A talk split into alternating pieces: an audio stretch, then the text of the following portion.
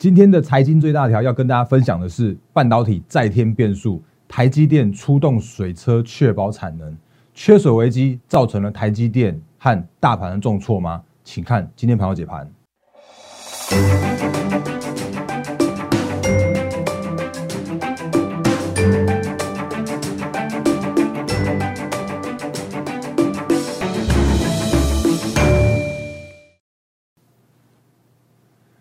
各位投资朋友，大家好，欢迎收看今天二零二一年二月二十四号星期三的《忍者无敌》，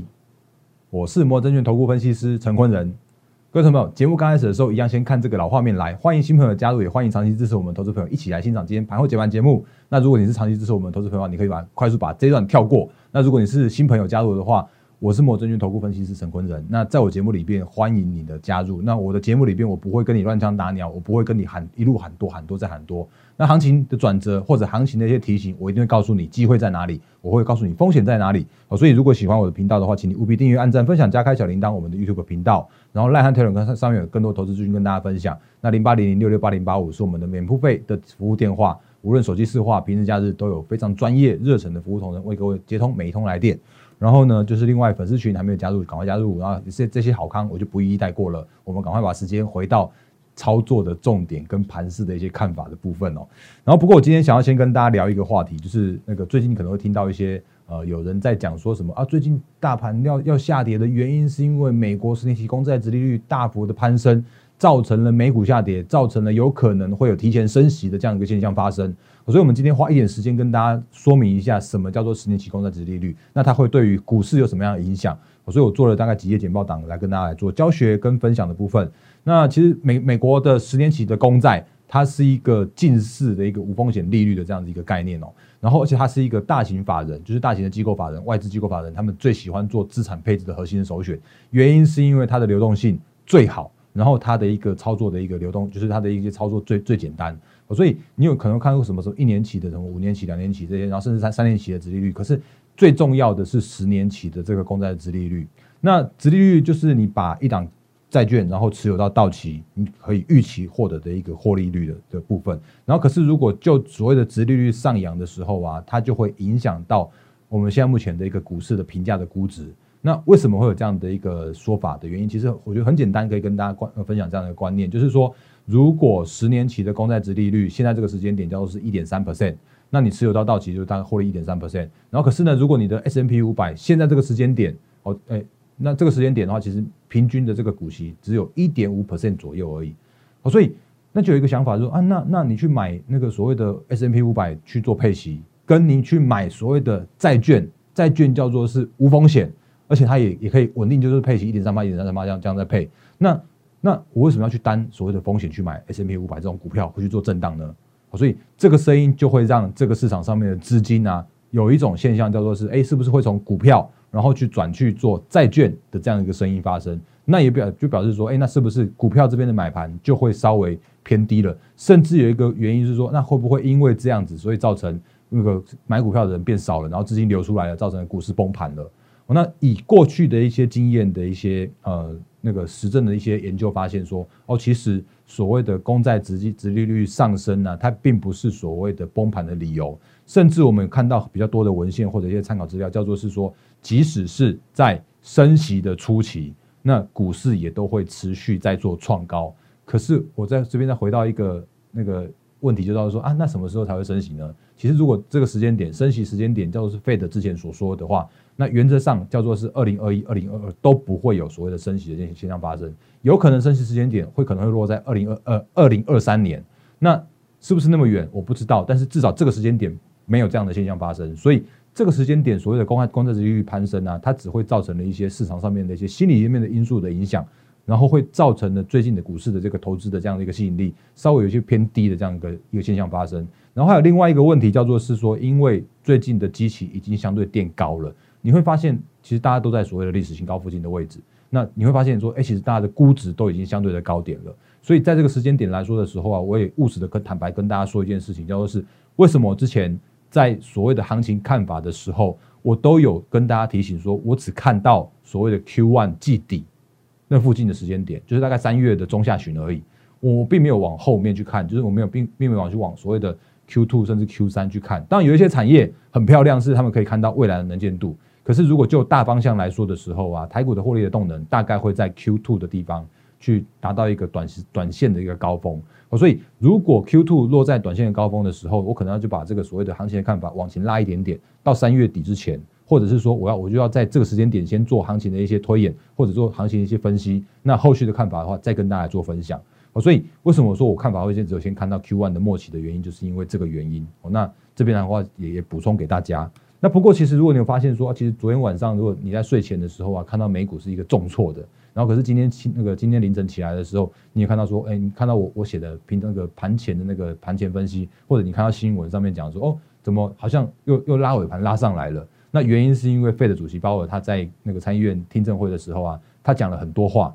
那这些话其实有安定了最近行情的一个看法。那比方他说，哎，经济展望仍然充满不确定性，所以他的宽松货币政策会依然持续，不用担心会有所谓的升息的问题，然后也不用担心说现在这个殖利率太高的这些问题。那反而殖利率上升，十月上扬。是原因是因为市场上面预期这个经济将恢复到更正常的水准，而且甚至会有一个更强劲的这样一个复苏的这样一个信心哦，所以他说的这件事情叫做是，哎，殖利率上升反而是好事哦。那如果你在配合所谓的最近的资金行情的看法来说的时候啊，也会有类似这样的一个现象发生。所以鲍尔他说他他持续会会够一千两百亿的美元资产，然后甚至像是说通膨在两趴两 percent 还现在现在还是在那个两 percent 以下的一个很。很遥远的这样的距离，甚至即使是升到两 percent 的时候啊，还会稍微稍微略超过一点点。所以对于他对于通膨这件事情的话，其实是持所谓的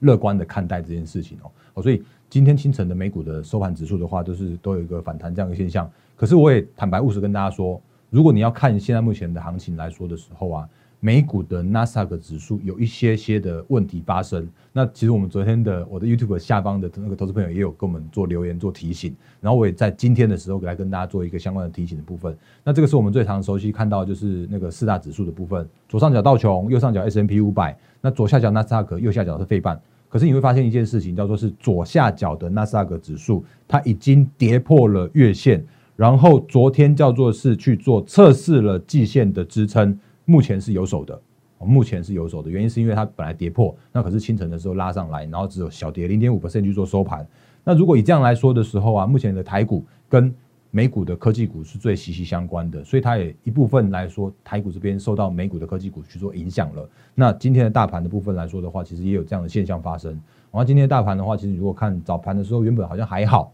然后可是过了中场之后，那美股电子盘在受下跌，甚至是雅股的像港股也在重挫。那港股刚刚也也有一个比较那个具体的新闻出来了，就是它要调高印花税，那这个已经是已经宣布的状态了。所以你会发现一件事情，叫做是台盘盘中的台股跟着雅股跟着美股电子盘一起去往下下跌。然后今天大盘将近指数中场下跌了二呃两百三十点的这样子一个重挫的这样一个幅度。那之前也跟大家说过，其实在红盘的上涨过后啊，会发现一件事情，叫做是全指股们。该涨的都涨了，六百七十九块的台积电是已经它的一个历史评价高点的台积电了，接近六十块的联电已经它是它的历史高点的评价的那个联电了。然后呢，联发科也接近一千块了。当然，联发科我觉得它还有往上的空间。可是你就想说，那那现在这个时间点，上中下游的半导体就是稳盘重心。可是稳盘重心已经都涨过一轮了，就会造成现在这个时间点的那个加权指数的评价的估值是没有那么样的低廉的。所以的大盘加权指数就在这边去做创高震荡。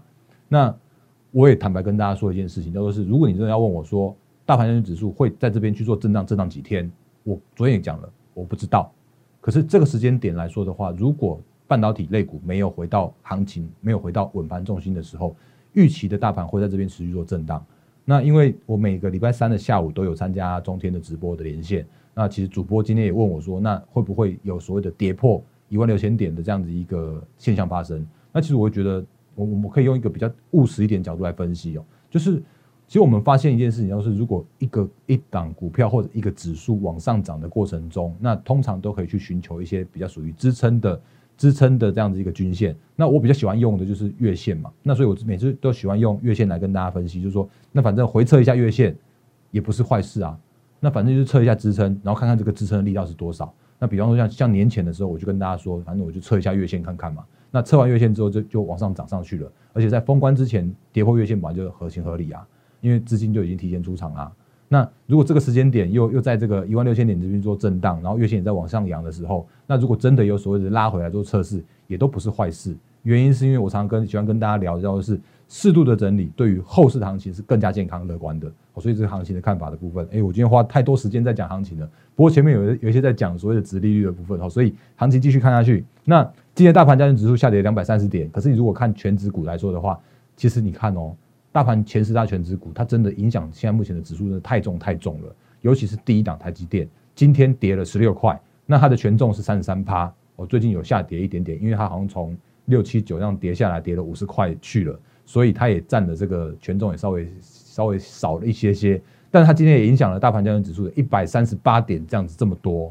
然后联发科占了十三点，然后呢那个像是联电的话也占了四点七点，接近五点左右，哦，所以。前十大全指股就占了一百七十六点，所以我再回带到那个两百七十六减呃两百三十减一百七十六，那也就表示说其他的个股其实它就大概只跌了差不多五十点左右的那个上下而已，所以看起来又好像又还好。那你再看一下今天的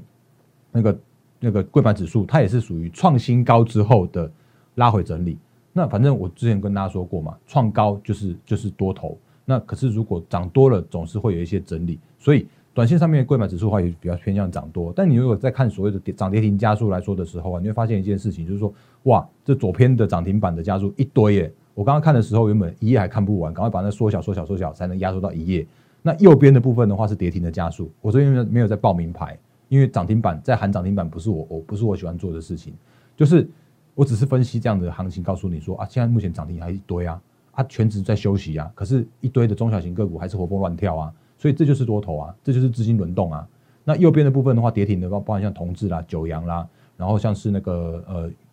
原创跟红玉科跟高端疫苗。那我也快速讲一下高端疫苗。我记得之前好像有人问我那个疫苗的部分，那我也讲说，我其实我问问我很刻意的避免讲那个疫苗的部分哦，原因是因为它就是用题材面在做操作，它就是啊，我我没有看到它的基本面的营收在哪里。那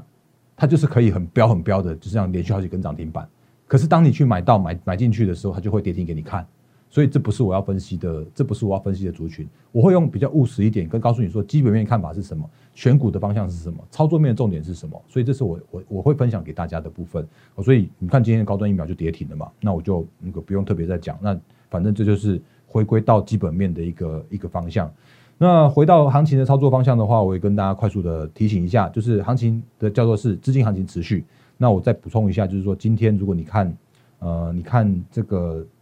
新台币汇率的话，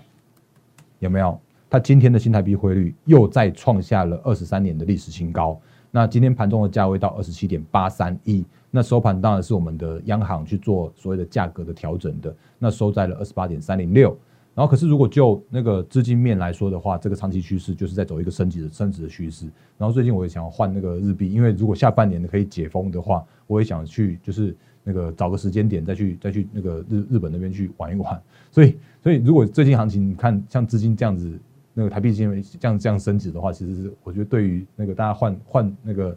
换这些外币来说，还算还算不错吧。话题差远了，赶快回来到这边。然后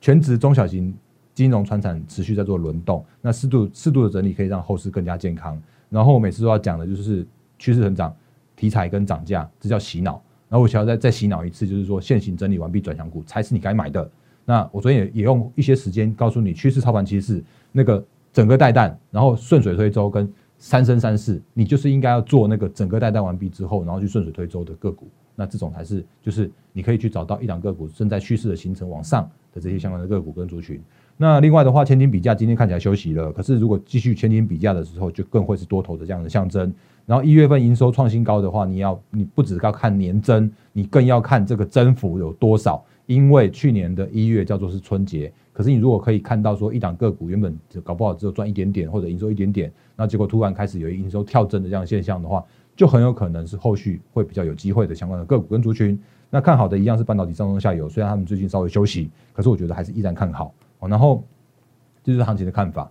那就如我刚刚前面所说的那个，今天的财经最大条叫做是台积电出动水车确保产能，因为半导体再添变数，最近的水情都都没在下雨，下到山区那个积水区。那可是如果真的这样的现象发生的时候啊，它真的会对于我们的半导体会有一些些的影响发生哦。因为呃，如果就一个数据来说的话，我今天看到一个，我今天看到新闻，他说台积电的新竹竹科那边它的那个供水量，就是台积电所需要的需需水量，大约是竹科的三分之一的这样一个水准。所以如果真的有这样的现象发生的时候，我觉得会对于后续的一些半导体的相相关的那个基本面会带来一些再再多一些的冲击。那不过这个就是那个可能要再持续观察一下了。那因为这是今天的经济跟那个工商都有这样的头版头条这样出来，那我今天也把这个来做分享给大家。那不过如果你说最近的台积电是因为那个水荒去做下跌的，我我倒也不觉得是应应该是那个就是跟水荒没有直接的关系。最近的台积电，我觉得还是跟之前跟大家说过的，就是评价已经相对合理的，相对涨完今年该涨的了。那你当然会看到说，哎哎，那个那个不是有什么外资把那个什么什么联电从六十块的目标价调高到七十五块吗？可我觉得还是要跟大家说一下，就是这家外资它在台湾是没有注册合法的。那那个他们的看法都是那种三五年后的看法。那他用三五年后的看法告诉你，现在这个时间点，你你去看什么什么联电七十五块，台积电台积电一千块，那个我觉得不切实际。哦，那另外一个还有一个问题，就是那个嗯，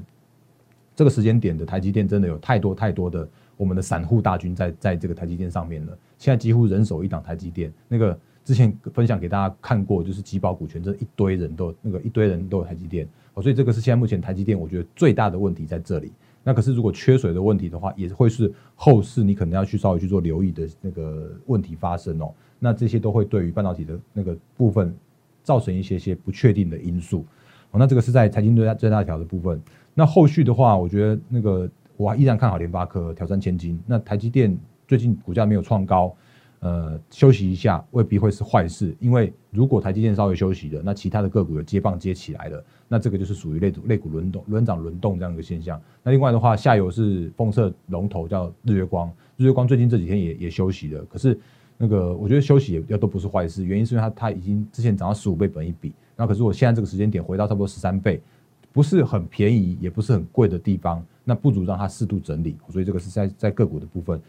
那操作面的部分的话，昨天花了一些时间跟大家讲趋势操盘趋势，那今天就不要花太多时间。可是我还是要跟大家说，我的操作理念就是顺势，我的操作的方向就是去找一个一档趋势偏多的个股，然后去做切入，那这个才是可以在市场上面赚到钱的。当然，这时间点叫做是趋势偏多，这个时间点叫做多头。可是如果回到所谓的行情真的，万一有哪一天要去做转空的时候，你看到行情要是多头去做那个做头了，或者是说个股去做做多做头，然后甚至开始破线，有后续的那些什么什么临门一脚、落井下石跟走位上车的时候，我也会顺势偏空操作。当然不是最近，不是现在，可是我要告诉你一件事情，叫做是顺势操作可以让你获利更多、更快、更好。哦，这个是在一些操盘观那个观念跟大家来做分享的部分。那当然，昨天也也跟大家分享过一些个股，然后也有投资朋友在我的 YouTube 下方留言说感谢我的一些解析。那可是我也要说一件事情，叫做是说我的这些相关的解析啊，还是要请大家自己斟酌自己的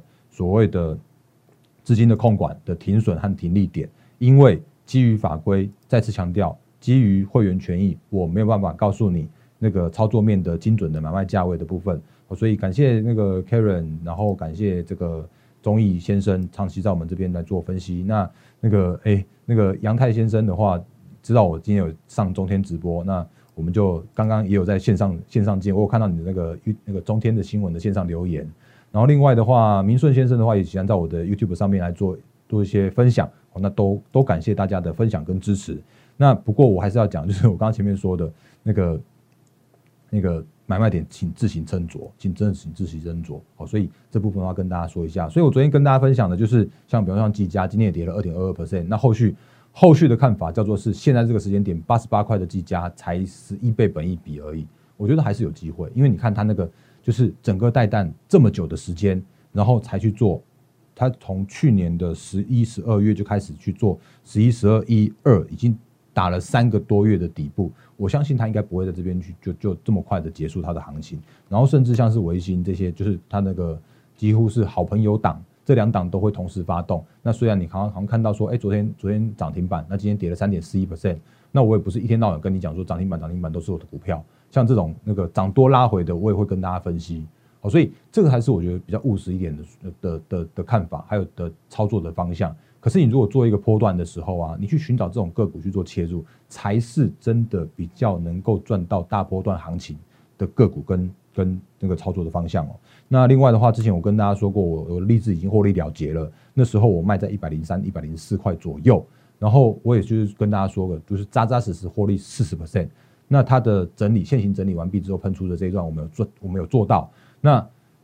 你当然会说，哎，大然哥你怎么那么傻？你那个一百一十三块那个高点，你你说你你卖在那边就好了。可是我觉得跟大家讲一个一个观念，就是说我我觉得那种就是所谓的高点的那种那种地方啊，那个都是那个都是可遇不可求的。可是我我可以把一档个股去赚到我们该赚的那一段就好，因为赚最好赚的那一段才是市场上面可以长长久久的这样一个关键哦。所以我觉得一档个股如果真的发现一些发发出一些卖讯了，我就情愿把它获利了结掉，我就情愿把它卖掉，即使是停损，我也会毫不犹豫把它砍掉。好，这个的话才是我的一些操作的理念，继续跟大家做分享。那其他的个股的话，比方说你看这个金豪科技又又创新高了。然后我刚刚跟一位会员聊说，他如果他自己做金豪科的时候啊，他他根本不敢报这么一那个这么大的波段。可是我们之前就是直接跟大家分享，然后然后那个这种金豪科的时候，他才他才敢去做这样的操作。哦，所以这就是哎，你看有没有金豪科也是很漂亮的，整个带弹之后的顺水推舟跟三生三世。好，所以这些这些相关的操作的重点都是这样子。那你会看到一堆的股票，你会看到一堆的这种线型都是长一样的部分，有没有？有没有一模一样？但是乔伟之前也跟大家分享过，就是那个不过还蛮久以前的啦，所以这两个股我也不会不说，我我那个分享过后就就来邀功之类的，我只要跟大家讲这个观念，叫做是现行整理完毕转强好的个股，整个带弹完毕的转强的个股，就是你应该要去留意，应该要去做操作的这种个股跟族群。当然他们会等的稍微相对久一点，当然他们真的需要花时间去做那个打底，可是它喷出那一段。绝对会让你就是那个可以顺着势，然后可以获利一大段的这样一个波段操作。好，所以这是乔威有没有发现他今天已经到六十三块了？那我我看到一些研究报告，他已经有喊到呃，已经有喊到七块钱的获利，甚至是八块钱的获利的。那我会去了解一下是不是有这样的一个获利。如果真的可以到七块八块，这里还还蛮便宜的哦。哦，这里还蛮便宜的哦。所以这个是在那个条约的部分。那刚刚讲过金豪科了嘛，对不对？然后另外再讲一档个股就。做今天的收尾结尾，来这个盖牌的，因为我们昨天刚买进去，然后今天就这个，哎，这是现那个乔威嘛，这是金豪科，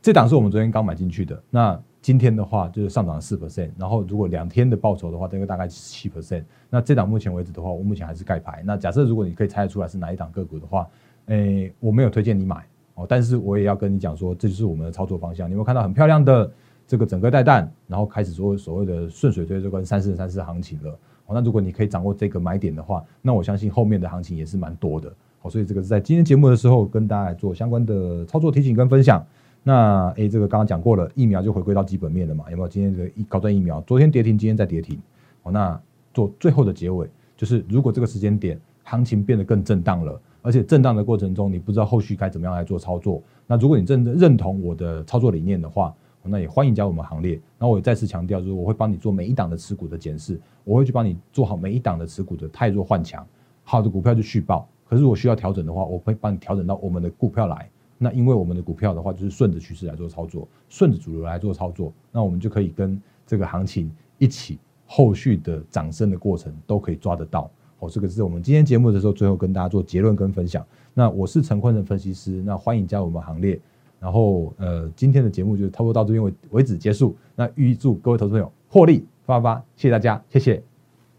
立即拨打我们的专线零八零零六六八零八五零八零零六六八零八五摩尔证券投顾陈坤仁分析师。本公司经主管机关核准之营业执照字号一零九金管投顾新字第零三零号。新贵股票登录条件较上市贵股票宽松，且无每日涨跌幅限制。投资人应审慎评估是否适合投资。本公司与所推介分析之个别有价证券无不当之财务利益关系。本节目资料仅供参考，投资人应独立判断、审慎评估并自负投资风险。